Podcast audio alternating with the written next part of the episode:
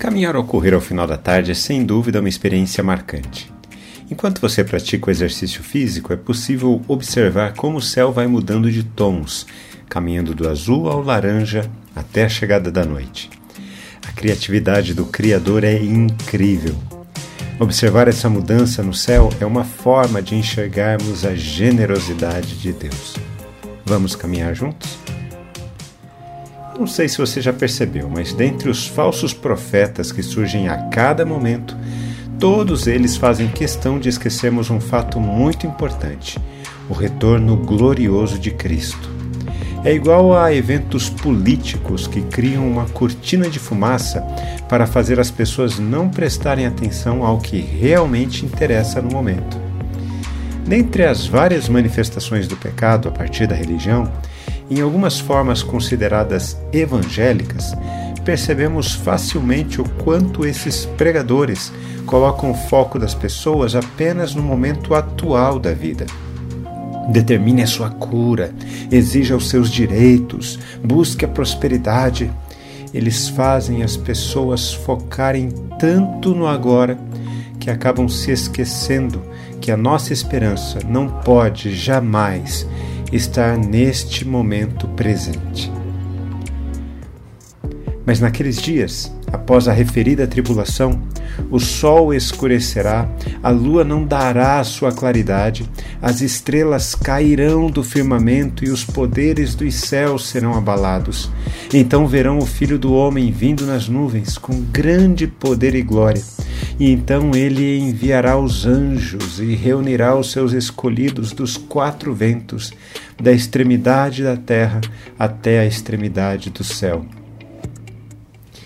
Jesus mais uma vez cita os profetas para ensinar algo importante aos seus discípulos.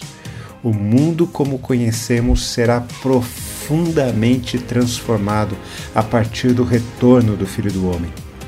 A descrição desses eventos a partir da poética profética do Antigo Testamento determina o impacto que o nosso mundo sofrerá.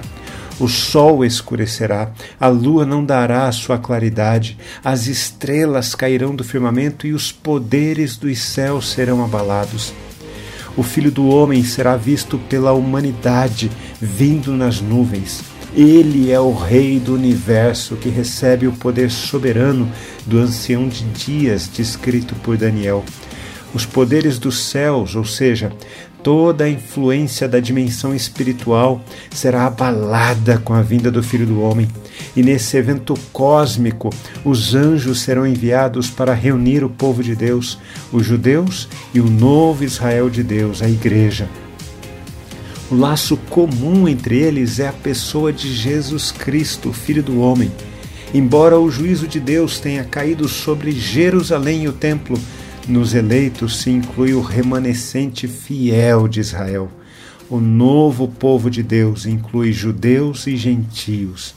E o foco não é mais o templo, o símbolo visível da unidade nacional judaica, mas sim o próprio Jesus em glória e majestade o Filho do Homem traz a realização plena do reino de Deus. Quando refletimos na palavra de Deus, precisamos responder a ela e eu quero orar por mim e por você. Glorioso Pai, nós louvamos o teu nome porque o Senhor nunca perdeu o controle de todas as coisas. Continua sendo soberano sobre a história e a criação muito obrigado porque a nossa vida não se limita a esta mísera existência. Há uma eternidade a ser desfrutada em uma realidade que para nós hoje é impensável. Queremos viver hoje, Senhor, como se Cristo voltasse amanhã, vivendo de maneira digna da nossa vocação. Em nome de Jesus. Amém. Um forte abraço a você, meu irmão e minha irmã. Nos falamos em nosso próximo encontro, está bem? Até lá.